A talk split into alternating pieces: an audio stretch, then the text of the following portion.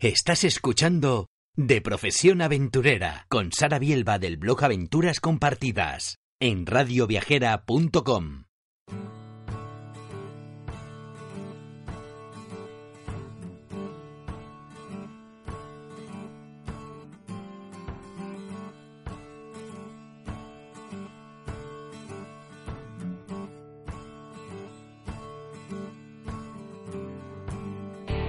Bienvenido, bienvenida al programa de Profesión Aventurera.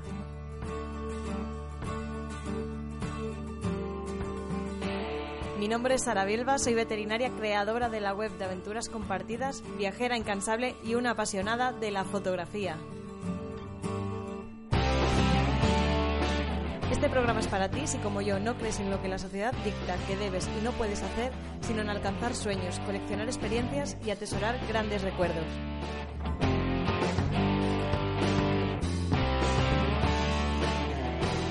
¡Empezamos!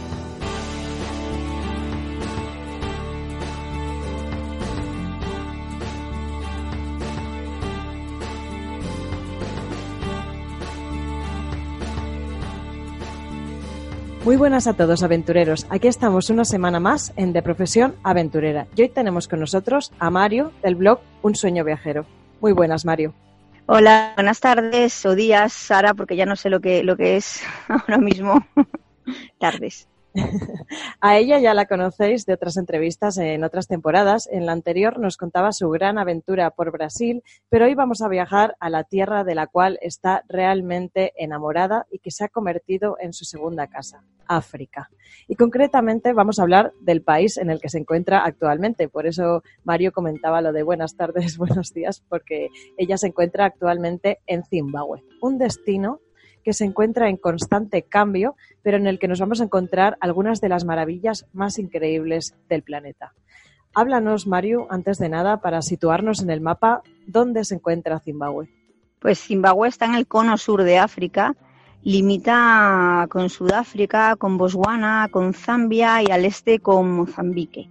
Está muy, muy lejos de, de España, dirección línea recta hacia abajo y es eso, es cono sur y es interior, no tiene, no tiene salida al mar.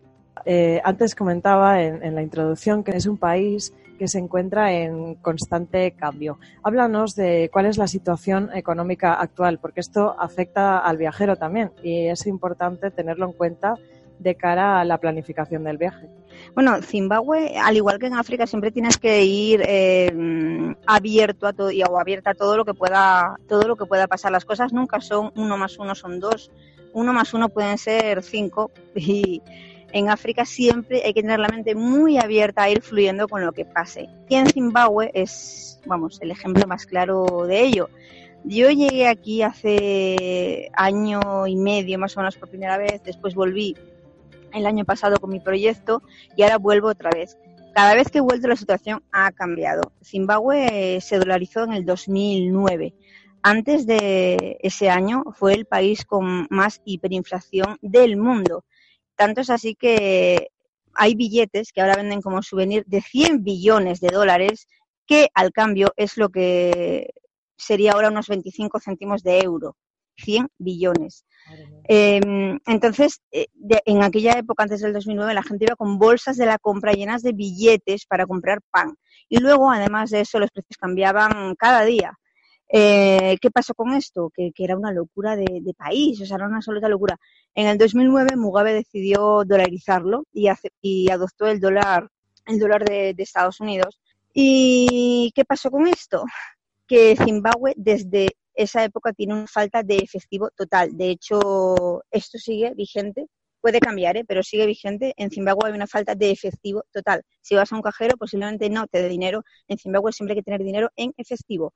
Y de hecho hay muchos lugares que, sobre todo cuando viene primera vez, que no te dejan pagar, pagar con tarjeta porque tienen una falta de efectivo total. O sea, no hay. Entonces te hacen descuentos a veces, el año pasado más, por pago en efectivo, etcétera. ¿Qué pasó con esto? Que el maíz, que es un alimento muy básico en Zimbabue y otros alimentos, el precio en los supermercados era excesivo, incluso para mí como española. Una tableta de chocolate que en España te cuesta un euro, eh, aquí podía costarte cinco dólares. Eh, los precios eran terribles y iban subiendo más y más. Primera vez que yo estuve hace un año y medio, me encontré con unos precios desorbitados en el supermercado y eh, la gente de aquí cobra unos 250, 300 dólares. Para mí era caro como española, imaginaros para ellos, era inasumible. ¿Qué pasó con esto? Que hace un par de meses más o menos y por decreto, eh, no he contado que por la falta de efectivo de Zimbabue eh, con respecto al dólar, crearon una moneda propia que era como el monopoly, digámoslo así, para suplir la falta de efectivo, que la ley decía que valía 1-1 y se llama BON, esa moneda, dólar zimbabuense. Entonces, un dólar valía lo mismo que un dólar zimbabuense. ¿Qué pasaba con esta moneda? Que no servía fuera de las fronteras de, este país.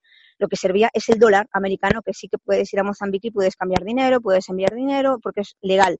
El BON no era legal y se usaba solo para suplir esa falta de efectivo. ¿Qué pasó Mm, con esta situación. Hace año y pico, cuando yo llegué, me di cuenta que aunque yo podía pagar con bon o con dólar estadounidense en el supermercado y valía 1,1, la gente no se fiaba de esta moneda y lo que hacían era que en el mercado negro eh, yo cambiaba, por ejemplo, 10 dólares estadounidenses y me daban 13 bon. ¿Por qué? Porque la gente no se fiaba de esta, de esta moneda y la gente te cobraba más barato en dólar estadounidense que en bon. Me refiero a los mercados, en sitios callejeros, no me refiero a los supermercados. Entonces yo cambiaba dinero en la calle y ganaba dinero, porque en el supermercado seguía siendo uno a uno. O sea, la situación era muy loca. ¿Qué pasó con esto? Que hace dos, tres meses salió un decreto que dijeron el dólar deja de ser oficial, el dólar estadounidense deja de ser oficial y vuelve a ser oficial el dólar zimbabuense. ¿Qué pasa? Que todavía no está reconocido a nivel internacional y que en el supermercado hace un mes prohibieron pagar en dólares estadounidenses y se paga en bon, en dólar zimbabuense.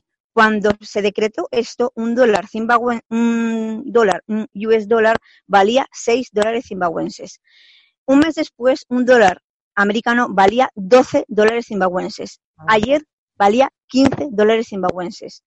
Los precios del supermercado cambian cada día, cada día y cada día va perdiendo valor su moneda, que a fecha de hoy es oficial, aunque no reconocida, pero sí que es oficial. Es una locura totalmente lo que está pasando, porque nunca sabes si pagar en dólar americano, en dólar zimbabuense. Hay sitios que te cogen dólar zimbabuense, otros dólar americano, aunque no sea oficial el dólar americano, te lo siguen cogiendo porque la gente sigue sin fiarse de su moneda. ¿Qué va a pasar? Lo mismo que pasó antes del 2009. El dólar zimbabuense está perdiendo valor, los precios cambian cada día, etcétera, etcétera, y esto es una historia cíclica que se repite una y otra vez. Así está la situación. Entonces, consejos sobre economía. Eh, pues apertura mental y traer siempre dinero efectivo y fluir y tener tarjetas viajeras, Benex, Revolut, porque en algunos sitios como supermercados las vas, las vas a utilizar porque no te van a permitir pagar en otra moneda que no sea dólar zimbabuense. Eh, y continua apertura mental. Seguramente en un mes la situación vuelva a cambiar. Madre mía, qué locura. La verdad es que no había visto cosa igual en mi vida. Me parece increíble. Sí, total, es una locura. Entonces no puedo dar un consejo sobre la situación económica porque mm, el consejo que puedo dar es que hay que adaptarse de día a día, dinero en efectivo, hay que traer dólares porque aunque no sea oficial siguen usando dólares en algunos sitios. Y bueno, y cada mes esto cambia, con lo cual continua apertura mental. Bueno, pues ir con un presupuesto más bien holgado, ¿no? Por lo que pueda pasar y, como tú dices, pues llevar este tipo de, tarjetas porque nunca sabes si el dinero que lleves en efectivo te lo van a... Puede pasar de todo, claro, llevar dólares, llevar euros y, efectivamente. Eh, ¿Qué te llamaba la atención de este destino la primera vez que fuiste? Porque es un destino menos conocido ¿no? que, que otros destinos en África, como Sudáfrica, Botswana, Kenia, Tanzania, etcétera. Bueno, yo vine aquí, no llegué a Zimbabue como destino Zimbabue, sino que llegué aquí en mi ruta por África, que estuve muchos meses dando vueltas por África. Y bueno, cuando salí de Sudáfrica me fui a Namibia, después me fui a Zambia y después me fui a Zimbabue. Obviamente yo tenía un sueño, yo tenía un gran sueño, pero de siempre, no de ahora. Tenía el sueño de las cataratas Victoria. O sea, las cataratas Victoria era para mí un gran sueño, pero que yo pensaba que estaba reservado para los grandes aventureros, que, que, a lo mejor una chica como yo no podía viajar por África sola, por libre y a la aventura con mochila. Y efectivamente no hay muchas chicas solas con mochila a la aventura que viajen por África. Hay parejas en 4x4, hay viajes organizados, pero chicas solas españolas a la aventura por África hay, ¿eh? pero menos que de otros países. Así que pensaba que no, que no, que no podría llegar nunca. Entonces, cuando me fui acercando, porque vi las cataratas primera vez desde la parte de Zambia, era época de lluvia de aquella época, Y wow, creo que jamás olvidaré una foto, tengo esa foto, ¿no? Tengo la imagen de bañarme y empaparme, rebautizarme, como yo llamo, con el agua de las cataratas, para mí agua sagrada de las cataratas, que, que Jenny Miston llegó en el 55 como gran explorador hace nada. Y wow, las cataratas, las mágicas cataratas, el humo que en el Zambeze, wow, los grandes exploradores habían estado ahí hace muy poquito y estaba yo recorriendo en ese momento Zimbabue. Entonces, luego aparte de Zimbabue en concreto me llamó la atención que era un país muy desconocido, como bien dices, aparte de las cataratas y la gente no viaja más de las cataratas. Eh, yo me metí por todo Zimbabue y yo descubrí sitios alucinantes. Aún no está preparado el turismo, por sí, las cataratas, pero en el resto de sitios, por según qué sitios apenas hay hostel ni hoteles y hasta hace 10 años o así la gente no venía tampoco demasiado, no se internaba demasiado en, otros sitios de Zimbabue. Así que mi parte aventurera quería descubrir ese Zimbabue y lo descubrí. Madre mía, pelos de punta, como tú dices, todo un gran sueño para cualquier aventurero que se precie. Háblanos ahora ya pasando a lo que es el viaje en sí eh, del itinerario. ¿Cuál crees que son esos lugares? Eh, bueno, hablan, háblanos más también de, las cataratas que ya has mencionado, pero ¿cuáles son todos esos lugares que no te puedes perder de ninguna manera en un viaje por Zimbabue? A ver, Zimbabue para mí es que mucha gente en África en general les pasa que viene a los, a los sitios turísticos, digamos, Victoria Falls, a ver las cataratas, a hacer el vuelo del ángel, a, a cuatro sitios turísticos y se olvida de algo muy importante para mí en África, que es vivir su cultura y vivir en los lugares donde la gente local va, porque fíjate, esto es muy curioso, estoy en Victoria Falls ahora mismo, un sitio turístico donde mucha gente dice que ha venido, ¿no? Dice que ha visitado, pero, pero que realmente no ha vivido. Eh, hay un parque temático, voy a llamarlo entre comillas, de Victoria Falls creado para el turista, que es donde todo el mundo va. Y luego está la real Victoria Falls, está los townships, está los lugares donde yo llevo, donde voy y donde llevo a la gente que viene conmigo, lugares auténticos donde somos los únicos blancos y alucinas y y alucinas con su cultura, alucinas, alucinas con, su curiosidad, con, cómo vives, cómo puedes emocionar y llorar con, los niños que siempre se acercan a jugar contigo, con, con esa África real que la gente desconoce. La gente viene aquí y hace cuatro puntos básicos y se va y no conocen la real África. Aparte de esto, introducirse en la real África, ir básico, basiquísimo, ir a una misa un domingo, o sea, brutal. No, bueno, eh, cada vez que voy lloro es lo más emocionante que he visto en mi vida. No os podéis imaginar lo que se vive ahí cuando cantan, cuando bailan. Uf, tengo vídeos colgados, es alucinante, o sea, es, es como, como un sueño, no hay nada que lo compare y esto se vive en un township donde no va ningún blanco, donde yo era la única blanca que iba. Y luego, aparte de esto, eh, sitios así en Zimbabue que recomiendo, eh, ir, a, mm, ir a Matopos, alucinante. Eh, ahí hay rinocerontes blancos y aparte hay una montaña que es un lugar sagrado para la etnia Endebele, que es precisamente donde Rhodes decidió enterrarse. Y no voy a opinar al respecto, me voy a callar lo que, lo que pienso al respecto. Pues eh, porque era un sitio sagrado de la etnia Endebele, un sitio alucinante donde hay una energía brutal que no se compara con nada y unas vistas impresionantes. O sea, Matopos recomiendo. Matopos está cerca de Bulawayo, ahí solo hay un hostel, ahora mismo hay hoteles, pero solo hay un hostel no es turístico, no para nada. De ahí recomiendo el Gran Zimbabue, donde se decía que estaban las minas del rey Salomón. Un hito para los aventureros, algo brutal. La energía que hay ahí es brutal para la gente que le gustan temas energéticos.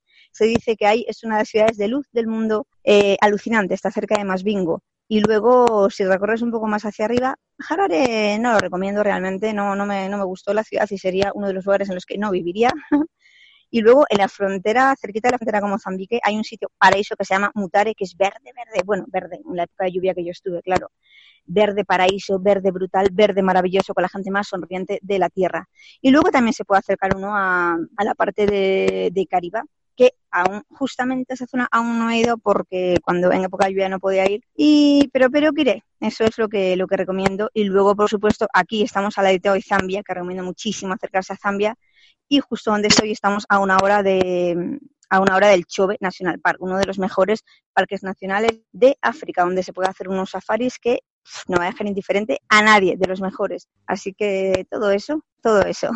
Ahora que justo mencionas el tema de los safaris, mucha gente viaja a África, ¿no? Para poder observar a la fauna salvaje, pero sabemos que actualmente eh, se encuentra en una situación bastante delicada.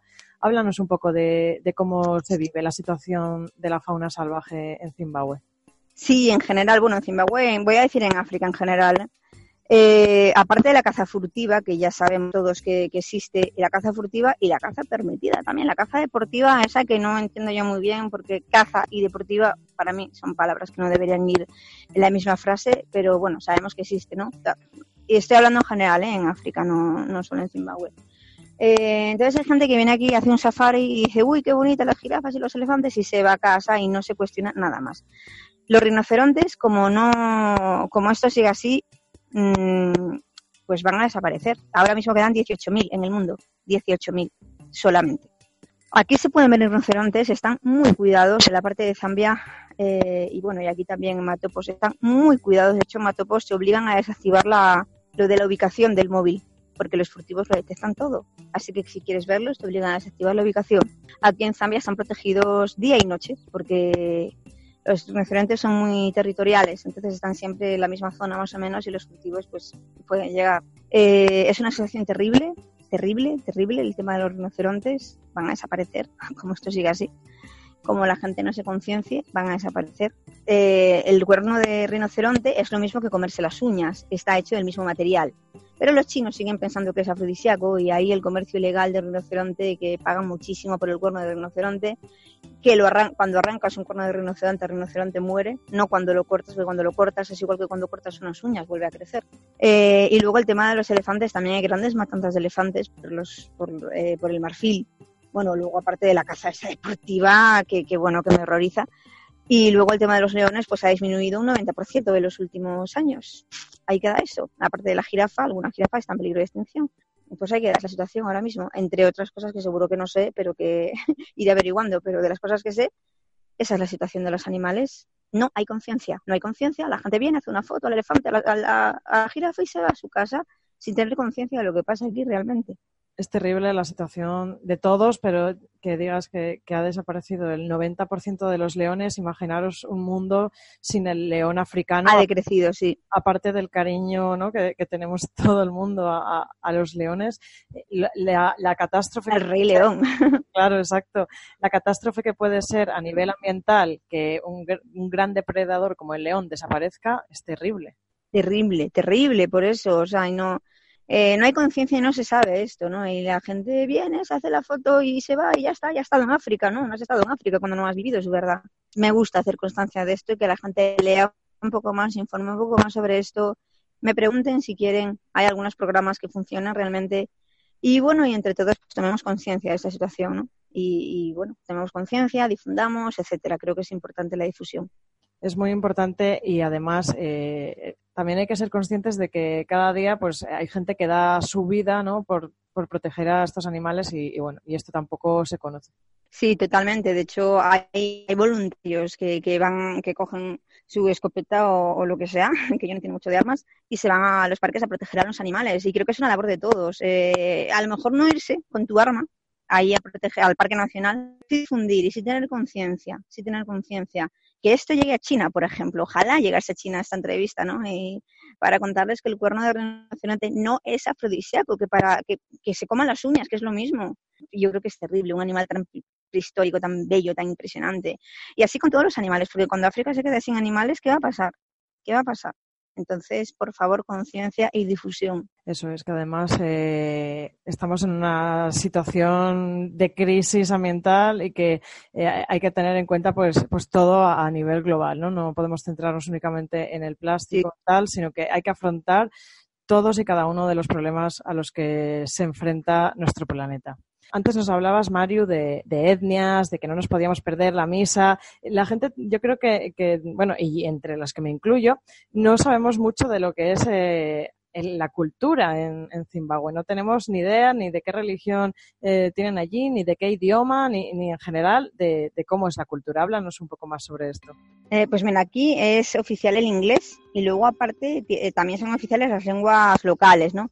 Eh, justo en la zona donde estoy es en Debele, en mayoría, pero también hay Sona y Tonga. Siempre lío Sona y Tonga, pero bueno, los tres, ¿no?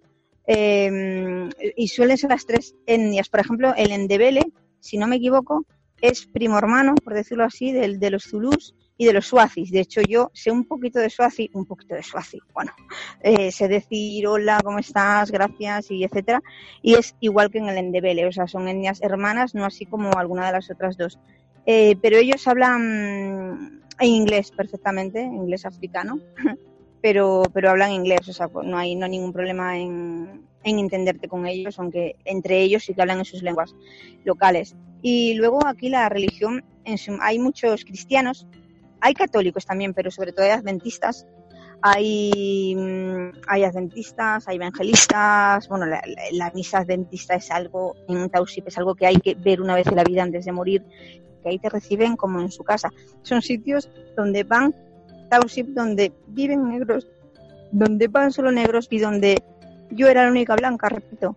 Eh, no son sitios turísticos. Si te da miedo África, que no entiendo la razón por la que te da miedo, eh, la gente no se mete en esos lugares, no se mete, ay, es que me da miedo, y, no van. Pero si vas, flipas. Digo, la mayoría son cristianos y todo tipo. Son muy poquitos, pero alguno hay, como en España. Y eso es en su, en su, en su mayoría. Mira, ahora que mencionas eh, el tema de, la seguridad, sé que me gustaría hablar de eso, ¿no? Porque hay un, concepto, un mal concepto, una mala visión sobre África, sobre que es un, lugar peligroso, que no se puede viajar por libre y más siendo chica. Entonces, háblanos de, cómo es la gente allí, de cómo es el contacto con ellos. Si te has sentido alguna vez insegura eh, estando en contacto con ellos. Mira, eh, la primera frase que voy a decir es África no es un país. Y esto es algo que quiero que quede súper claro porque hay gente que dice, no, pero es que África hay guerra. Y digo, ya, pero guerra ¿dónde hay guerra? Aquí cerca no hay guerra, desde luego. Es como si me dicen, no, no me voy a Francia porque en el mundo hay guerra. Sí, en el mundo hay guerra, pero ¿dónde hay guerra? ¿Te afecta realmente que haya guerra para, para viajar a Francia? No. Entonces, que hay dos sitios, un par de sitios peligrosos, y lo voy a decir entre comillas, lo voy a decir entre comillas, ¿eh? Entre, muy entre comillas, puede, pero es que hay 54 países y 54 realidades diferentes. Y cuando la gente viene aquí, ay, no, pero es que la guerra, yo les pregunto, ¿pero dónde hay guerra? ¿Dónde? A mí que me lo explico, porque todavía no, no me he encontrado con ninguna guerra. Entonces, un poco de conciencia de que África no es un país, que son 54 países, 54 realidades. África es un continente enorme, enorme. Y si hay guerra en el Congo no tiene nada que ver con Namibia, por poner un ejemplo. Entonces, un poco de conciencia, un poco de cultura geográfica y un poco de Mm, de búsqueda real de información y no lo que te cuentan en la tele, porque tengo que decirlo, por favor, en la tele mienten, no cuentan la verdad. Las ONGs mienten, no cuentan la verdad. Eh, la desinformación en España o en Europa que se recibe de África es brutal. No es peligroso. Yo he viajado sola, no solo por Zimbabue, sino por todo el cono sur de África y más, eh, sola como Chile, he cruzado fronteras. Solo he conocido ángeles eh, y además, esto lo puedo decir yo y se me puede decir, bueno, pero es que tú eres muy positiva. Puede ser, pero es que ha venido gente conmigo y la sensación que ellos se llevan es que África y esta parte que yo los traigo es súper pacífica. Zimbabue es uno de los sitios, de los lugares más pacíficos que conozco. Hace un par de años hubo la destitución de Mugabe, el golpe de Estado. Fue un ejemplo para el mundo de pacifismo y esto no se cuenta en la tele. Es un ejemplo, fue un ejemplo de pacifismo. No se enteró, o sea, no se notó en todo Zimbabue. Tan solo en Harare había algunos militares, pero con un pacifismo brutal. No hay gente más pacífica y más digna que la de Zimbabue. Cuando llegas a un sitio como llego yo, local, donde solo hay, donde no hay ningún blanco y no va ningún día ningún te miran con curiosidad, ¿por qué? Y les encanta verte ahí, ¿por qué? Porque generalmente los blancos, también los que viven aquí, muchos no tratan bien a, no tratan bien a, pues a las personas, a los negros que viven aquí, aunque estás en su casa, ¿no? Y muchos que vienen aquí a ver las cataratas, a hacer el vuelo del ángel, no quieren integrarse más en África, les da miedo, y no sé miedo a qué vas y te miran con curiosidad y van a hablar contigo y te van a preguntar de dónde eres, te van a hablar de fútbol, te van a, te, van a sonreír, te lo vas a pasar genial con ellos, por favor, o sea, fuera el miedo, fuera lo que cuentan las ONGs, fuera lo que cuenta la tele, es todo falso, lo prometo, es todo falso. Las ONGs cuentan un 0,0000001 de realidad. No he visto todavía a ningún niño con la barriga hinchada y moscas alrededor. ¿Habrá? Habrá en algún punto. ¿Es la realidad de África? No, no lo es. No, la guerra es la realidad de África. No, no lo es. Entonces, por favor, un poco de conciencia y un poco de saber que la tele miente y las ONGs mienten. Eso es lo que tenía que decir. Las grandes ONGs me refiero, ¿eh? Totalmente de acuerdo. Más apagar la tele, yo ya no la enciendo prácticamente para nada. Por favor. Más que para ver Los Simpsons, si me apura. Y, sí, eso. y, nada, y más descubrir el mundo con, pues con nuestros propios ojos, que es como de verdad se aprende sobre, sobre la realidad de cada país. Eh, y la verdad es que todo un ejemplo a seguir por lo que comentas. Eh, me parece muy importante decirlo por la situación que se vive eh, en todo el mundo, incluso en nuestro país. Por favor, eh, las cosas se pueden solucionar pues como, pues como humanos, ¿no? Como, pues, y en este caso, pues Zimbabue pues, es todo un ejemplo a seguir, como tú bien dices. Es un ejemplo para el mundo, prometo que es un ejemplo para el mundo. Ahora mismo tengo que contarlo es otra cosa que pasa en Zimbabue, ¿no? Que a veces aquí tienes que ir siempre abierto y en África en general, ¿eh? En las cosas no te puedes quejar o puedes solucionar. O sea, hay dos hay dos eh, actitudes en África. En Zimbabue la gente dice, bueno, la situación es complicada, pero pero cambiará son un ejemplo, y con una sonrisa enorme te lo dicen, son un ejemplo de esperanza, no, no de queja, no de, ay, mira, qué mal vivo, es que no puedo comer, es que mira, todo, todo, todo. La queja que se vive en Europa aquí no existe, es un continente que vibra en esperanza y Zimbabue, sobre todo, Zimbabue vibra en sonrisas. Eh, ahora mismo hay unos cortes de luz cada día de seis horas, a veces por la mañana y a veces por la tarde, pues estamos sin luz. ¿Y qué? ¿Quejarnos? Pues para qué? Pues lo, lo afrontamos, ¿no? Como se pueda, ya está, y ya está. No, no hay más. Entonces, aquí no hay queja, no hay ese drama que se vive en Europa que hace que mm, tantísima gente ahora mismo tome pastillas para la ansiedad, para la depresión, para el estrés. Aquí eso no existe. No, eh, enfermedades y problemas del primer mundo, ¿no? Que, nada, Totalmente. que nada tienen que ver con, la esencia, ¿no? De, la vida. Algo sobre lo que siempre me gusta hablar y siempre os pregunto es sobre el tema de la comida. Háblanos de la gastronomía en Zimbabue como comentaba, pues hace año y medio cuando llegué primera vez, los precios en los supermercados eran altísimos incluso para mí. Era una locura. entonces ellos obviamente no podían, que iban al supermercado, pero no podían acceder a muchas cosas. Igualmente la comida tradicional de África en general, en cada país cambia un poquito el nombre, cambia el nombre y cambia un poquito la forma de elaboración, pero es lo básico en África, es en Zimbabue, voy a decir el nombre de Zimbabue, que se llama Sacha, en, en Zambia se llama Shima y también se llama pap. Es una, te lo voy a decir, la textura es como si fuese un puré de patata muy espeso, muy, muy espeso, esa es la textura, pero es con maíz y un poquito de yuca normalmente. En Ruanda creo que es todo con yuca, aquí lleva maíz y un poquito de yuca normalmente. Y es una masa que se amasa, sí, se echa mucho agua, se echa el maíz y se come. Siempre, esto es fundamental, chicos, por favor, aquí no vengáis con la mente europea, se come con la mano, lo usan como pan. Eso se come con verduritas que las hacen buenísimas, con unas verduras tipo las acelgas y luego también a veces repollo, a veces otro tipo de verduritas que las sazonan y las hacen buenísimas. Y la gente que come carne con pollo o ternera. Ese es un plato súper mm, típico de típico de, África en general y de Zimbabue en particular. Yo como no como carne, pues yo como verduritas con, con, la, con sacha. A veces te ponen arroz también, con pollo, ternera, eh, hay también maíz blanco, no sé si lo has visto, maíz blanco, que se come como si fuese arroz también, que está buenísimo, que yo lo como mucho. Y la mayoría de la gente, de hecho, los sitios locales donde yo voy, que cuesta, porque esto es carísimo, Victoria Falls es más caro si vas a un restaurante que España, pero mucho más. Pero yo voy a los sitios locales, ahí está. O sea, viajar como una local, como una africana, o viajar como una europea, hay una diferencia enorme en el presupuesto. Yo voy a los sitios locales y yo a lo mejor pago un dólar por el plato, no pago más plato local, que es lo que comen ellos cada día. Verduritas, sacha, carne, eso es lo que comen cada día. Qué bueno. Y además tengo que decir que una vez te acostumbras a comer con la mano, es que ya no quieres un cubierto, pero ni en pintura. Hay vuelta atrás. Además no se puede. La sacha hay que comerla con la mano y la verdura también. Bueno, yo he comido hasta arroz con la mano y todo lo demás. Importante lavarse siempre, o sea, porque higiene en África no falta, ¿eh? por más que la gente piense que esto es el no. Higiene no falta, siempre va a haber agua para lavarte las manos, siempre. Eso mm, fundamental en cualquier parte que vayas, aunque comas en el suelo con gente local, te van a poner agua para lavarte las manos, eso siempre. Eh, bueno, tengo una muy buena noticia para la gente que nos está escuchando, que seguro que ahora ya se les ha puesto los dientes largos de escucharte hablar sobre Zimbabue, y es que eh, tienen la posibilidad de acompañarte a este y a otros destinos eh, de África. Háblanos, ¿cómo puede apuntarse la gente a tus aventuras en grupo? ¿Cómo pueden contactarte? ¿Cuándo consideras que es la mejor época para ir? ¿Y cuántos días normalmente hacen falta para apuntarse a una de tus aventuras? Pues mira, sí, ahora, de hecho ahora estoy en Zimbabue porque he despedido a un grupo y, recibo a otro dentro de cuatro días. Eh, pues yo normalmente suelo venir hasta a, este, a Zambia, lo combino con Zimbabue y con Botswana también, eh, después del verano. Después del verano, septiembre, octubre, este año que viene también, por primera vez voy a hacer algo en Semana Santa para la gente que solo tiene vacaciones en Semana Santa. Voy a venirme aquí en Semana Santa porque mucha gente me lo ha pedido y bueno, eh, si no pasa nada va a ser una realidad la Semana Santa y quizá incluso en el verano tengo un grupo privado, pero puede que en el verano también haga algo. Es muy buena época esta época en la que Semana Santa va a ser también buena época, va a llover quizá algún día, pero va a ser muy buena época porque las cataratas van a tener bastante agua y van a deslumbrar.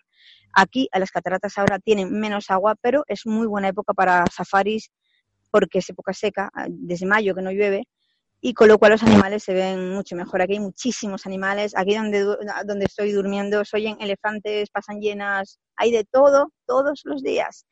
Y es un África muy, muy, muy, muy, muy auténtica, muy, muy lo que todo el mundo sueña, ¿no? Las puestas de sol de ensueño, el sol rojo fuego, los animales. Es, mágico, es, es, mágico la cultura africana. Y donde yo llevo a la gente, no verán ningún blanquito. yo voy a los sitios súper locales. Para venir conmigo, pues a través de mi página web, www.unsuenoviajero.com, de, mi, de mis redes, Un Sueño Viajero en Facebook, Mario Pachamama, Un Sueño Viajero en Instagram, mail info arroba unsuenoviajero.com. Se me puede preguntar, aún no tengo el planning del año que viene, lo tendré en noviembre posiblemente, y va a haber varias salidas aquí, Zambia, Zimbabue, Botswana y también Mozambique, en primavera. Mozambique es uno de mis países favoritos del mundo, una África totalmente diferente, pero súper auténtica. Y voy a incorporar Ghana para el año que viene, también Ghana, previsiblemente para finales de año. Todo eso, si queréis saber más, podéis eh, escribirme por Instagram, por Facebook, por mi mail, y yo os mando con gusto el plan del año que viene y, bueno, para apuntaros, siempre habrá descuentos por apuntarse antes de, por apuntarse antes. Así que os animo a veniros conmigo. Os enamorará África. y acompañados por ti, pues aún más, porque lo que estábamos hablando, ¿no? Que, hay diferentes formas de viajar y la tuya, la verdad es que es bastante similar a la mía, me siento muy identificada y ya me muero de ganas de compartir alguna de, tus aventuras contigo. Así que, ya sabéis, si alguno os interesa, ir pensándolo y, podéis ir contactando a, a, Mario. Aunque el blog se llame Un Sueño Viajero, recordad que como en muchos sitios la ñ no existe, es Un Sueño Viajero con N, ¿vale? Importante. Sí, podéis ver en Instagram historias, fotos en el Facebook, me gusta mucho escribir, contar, aunque cuando estoy con mis grupos es tan intenso lo que se vive que no, no tengo mucho tiempo a, escribir porque quiero estar con ellos al 100%, quiero, quiero vivir, llevo un carpe diem tatuado y vivir el momento no es vivir en las redes, entonces cuelgo cosas ya cuando en mis momentos de descanso, pero no cuando estoy con los grupos porque no estoy viviendo, ¿no? Eh, esto es muy intenso. En el grupo pasado he hecho pleno, todos han llorado, todos han llorado de emoción, no de, no de pena, de emoción de los momentos tan brutales que hemos vivido y por eso no cuelgo mucho, pero igualmente podéis ver un montón de fotos, historias, si tenéis alguna duda sobre qué es África, en mis redes tenéis mil fotos y mil historias, mil vídeos que podéis captar un poco de esa África que tanto amo y tengo razones para ello, como podréis comprobar. No me extraña. O sea, es que por todo lo que nos has estado contando, eh, es una tierra que es imposible no enamorarse de ella. Si tuvieras que elegir tu lugar favorito de Zimbabue, ¿cuál sería? Mi lugar favorito de Zimbabue, mm, a ver, yo he sentido una energía muy fuerte en Matopos, ¿no? Ahí en, el lugar sagrado de la Ña. Pero a mí me gusta mucho todo Zimbabue y yo me siento muy a gusto en Victoria Falls, aunque repito, haya gente, no, no, yo ya conozco esa zona. No, no conoces esa zona porque solo conoces la parte turística de esa zona. Aquí hay pero cerquita, ¿eh? No hay que desplazarse mucho. Zonas muy locales, donde yo disfruto muchísimo, donde tengo aquí al lado Zambia, donde me voy a Botswana cuando quiero, donde me voy a Zambia cuando quiero. Y es un sitio chulísimo para estar, pero para alejarse de lo turístico. De hecho, yo no me suelo cruzar con ningún blanquito, aunque los hay, pero no me los cruzo. Me voy a otros lugares. Muy bien, eh, Mario. Pues para ir terminando, eh, quiero preguntarte por, por, esos próximos proyectos, ¿no? Porque ya nos has dicho un poco cuáles son eh, los destinos que tú ofertas, pero aparte de los viajes en grupo, tienes también muchos otros proyectos en mente y seguro que también otros destinos en mente para que todavía no has lanzado, pero que seguro que te están ya rondando por la cabeza. Pues en mente, bueno, aparte de esto que ya lo tengo de Mozambique y Suazilandia, que ya lo tengo, estoy creando para un grupo privado algo que va a ser brutal, que va a ser Mozambique Norte. Eso va a ser la aventura de la vida para quien se venga, porque ahí los viajes que hay son solo las quirimbas y te cuesta a lo mejor 7.000 euros. Son estas, cuestas, estas lunas de miel de superlujo, gente que quiere cosas frikis. Pero luego hay eh, el Zimbabue, es el Zimbabue, el, perdón, el Mozambique más auténtico que te puedas encontrar, ahí donde es matriarcal totalmente sociedad matriarcal, es el sitio donde las mujeres y los hombres se pintan la cara de blanco para protegerse del sol y como símbolo de belleza. No sé si lo habéis visto por ahí en algún documental. Estoy preparando algo para Mozambique Norte que va a ser brutalísimo. Y luego voy a, yo me voy a Ghana, a viajar ahora por Ghana, me voy a recorrer Ghana y seguramente todo mi príncipe sola, por mi cuenta. Y seguramente tengo un proyecto muy chulo para Ghana, además con, voy a colaborar con una ONG no de un blanco, no suelo colaborar con ONGs de blancos, lo siento mucho, pero eh, las que conozco no me llena ninguna, sino de una persona de gana, de gana, que quiere alimentar mentes, que me parece excepcional. Ya contaré más sobre este proyecto, pero va a ser algo muy chulo, muy chulo, muy chulo. Y después, yo tengo muchísimas ganas, yo me voy sola, pero luego tengo muchísimas ganas de Ruanda, Uganda, Burundi. Entonces, ay, me ronda ahí. Y Sudáfrica, también es posible que en algún punto incorpore Sudáfrica. Y luego anda Ruanda, Burundi me ronda y me ronda mucho. Así que yo, de verdad, si queréis, si os interesa eh, África, seguidme por las redes porque ahí iré contando todo lo que vaya haciendo o podéis dejarme vuestro mail y yo os puedo mandar toda la información de, lo, de todo lo que vaya teniendo. Y bueno, todo es en continua sorpresa. Aparte de esto, como proyecto, me voy a parar no sé cuándo, quizá el año que viene o cuatro meses en Mozambique para poder eh, rematar mi libro que quiero rematar. Rematar y no empezar porque ya tengo empezado, pero bueno, adelantar mi libro y aparte de esto voy a empezar a hacer antes o después, cuando tenga tiempo, algunas charlas inspiracionales y aparte de viajeras. Esos son mis proyectos de momento, pero bueno, quién sabe, pueden surgir más cosas. Tú siempre eres una caja de sorpresas, Mario, y os recomiendo de verdad que la sigáis en las redes porque Mario eh, no solo es un ejemplo como de viajera, ¿no? De, viajera excepcional, sino también un ejemplo de vida. Y los que no conozcáis su historia podéis escuchar la primera entrevista que, que la hice en la primera temporada y la verdad es que vais a flipar con esta chica. A mí, de verdad, cada día me sorprendes más, me inspiras, no es por hacerte la pelota, pero, pero vamos, que, que os recomiendo 100% que la sigáis porque es una chica maravillosa y estoy segura de que si os apuntáis a alguna de sus aventuras eh, lo vais a flipar en colores. Pues muchísimas gracias, Sara, y bueno, todos los que tengáis ahí alguna... Eh, mis viajes no tienen nada que ver, por cierto, tengo que decirlo, por favor, no tienen nada que ver. Eh, tengo que decir algo, odio los viajes en grupo, los odio, los odio, los odio, con lo cual nunca podría hacer un viaje de grupo al uso, de prisas, de horarios, de cosa fría, no mis viajes son algo mucho más especial. Nunca podría hacer algo que no amo. Así que no tiene nada que ver con, los viajes de ver cosas, sino vivir. en mis viajes se vive África. Se vive esa África amable que tanto amo y la gente, el 100%, voy a decir, voy a decir el 99,9% se enamoran de África y acaban volviendo por algo. Será. Así que no os esperéis un viaje como los típicos de safari y hotel porque no es esto lo que, lo que ofrezco aunque también hay safari, pero no es eso lo que, lo que ofrezco. No, por favor, nunca. Para nada, ofreces una experiencia real y que va a permanecer en el recuerdo para toda la vida.